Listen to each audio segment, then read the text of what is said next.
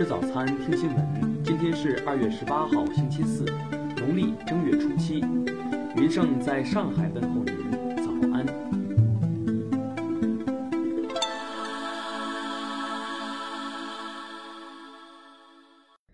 首先来关注头条消息。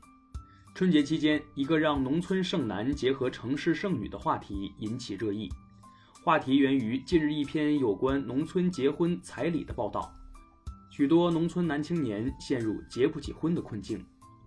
有专家称，城市剩女多，农村剩男多，要促进城乡人口双向流动，并建议将农村剩男进行技能培训，输出到女性集中的行业和地区。此观点引发争议。不少网友认为，解决剩男剩女问题不能像鸡鸭配种一样，剩男剩女背后是两个问题，他们剩下来的性质不一样。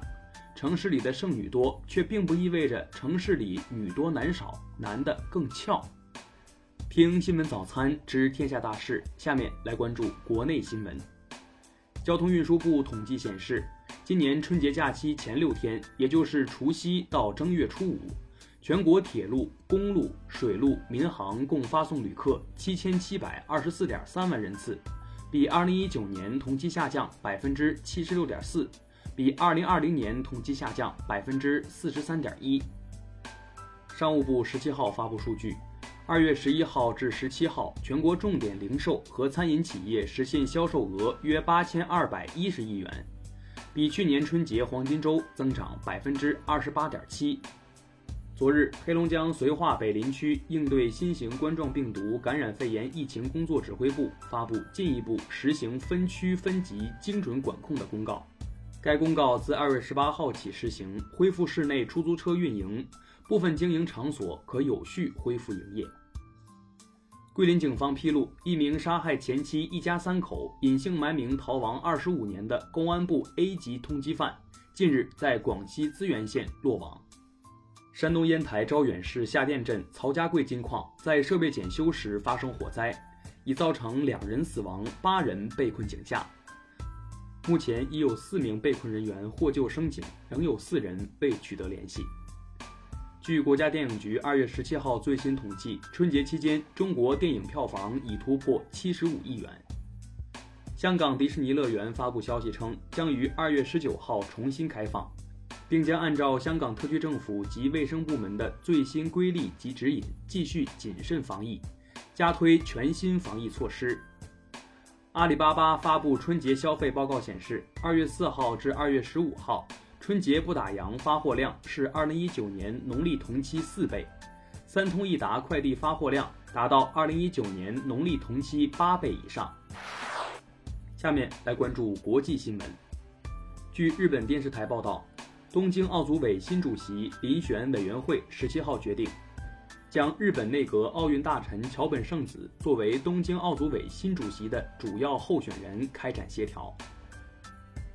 美国总统拜登为新成立的美国防部中国战略工作小组任命了三位新成员，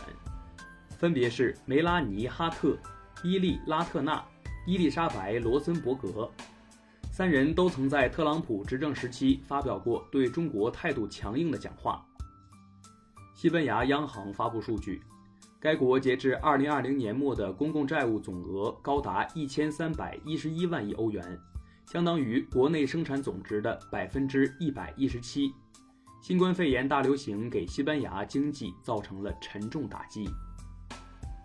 马来西亚科技创新部部长凯里在新闻发布会上宣布。作为国家新冠肺炎免疫计划的协调工作部长，他将牵头成立新冠肺炎疫苗行动组，以落实马来西亚全民疫苗接种计划。美国前总统奥巴马及夫人的制片公司周五宣布，将为奈飞公司打造六部新片，其中包括一部灵异类爱情剧和一部恐怖片。尼日利亚中部卡加拉发生男学生遭绑架事件。尼日利亚总统对此事件表示谴责，并下令展开营救行动。此外，这所学校被绑架的学生和教职员工人数仍然不明。连日侵袭全美多州的暴雪低温天气已造成至少二十三人死亡，数百万家庭和商户停电，疫苗接种和分发进度放缓。据韩国法律界透露消息称，韩国法务部对因亲信干政案而被判处有期徒刑两年零六个月的三星电子副会长李在镕发出了就业限制的处罚通报。下面来关注社会民生新闻。重庆一女孩与家人踏青游玩时，因走路玩手机坠入五米深的枯井，最终由消防员成功救出。该区域管理单位称将对枯井加盖。日前，二十二名驴友在浙江龙泉山景区登山时迷路被困，经当地警方相关单位及当地村民八小时的紧急救援后，于十七号凌晨脱离险境。海南保亭黎族苗族自治县十七号发布“二幺五”沉船事件通报，称该县毛杆乡毛拉洞水库区域二月十五号发生一起沉船事件，五名当地村民遇难。近日，一女子实名举报深圳证券协会副会长以辞退逼其发生性关系，深圳证监局纪委表示此前已收到相关举报，并立即按程序启动了核查，目前核查正在进行中。河北广平县一处游乐场的高空飞翔设施发生故障，三十五名游客被困高空。经过近三个小时的营救，被困人员全部安全转移。目前事故原因正在调查中。最后来关注文化体育新闻：澳网八冠王焦科维奇经过两次抢七的激战，以三比一淘汰六号种子兹维列夫，闯入澳网半决赛。二零二一年李承志中国国际象棋国家队新秀网络对抗赛十六号在智赛网平台完赛，陈琦、宁凯玉以不败战绩分获男女组冠军。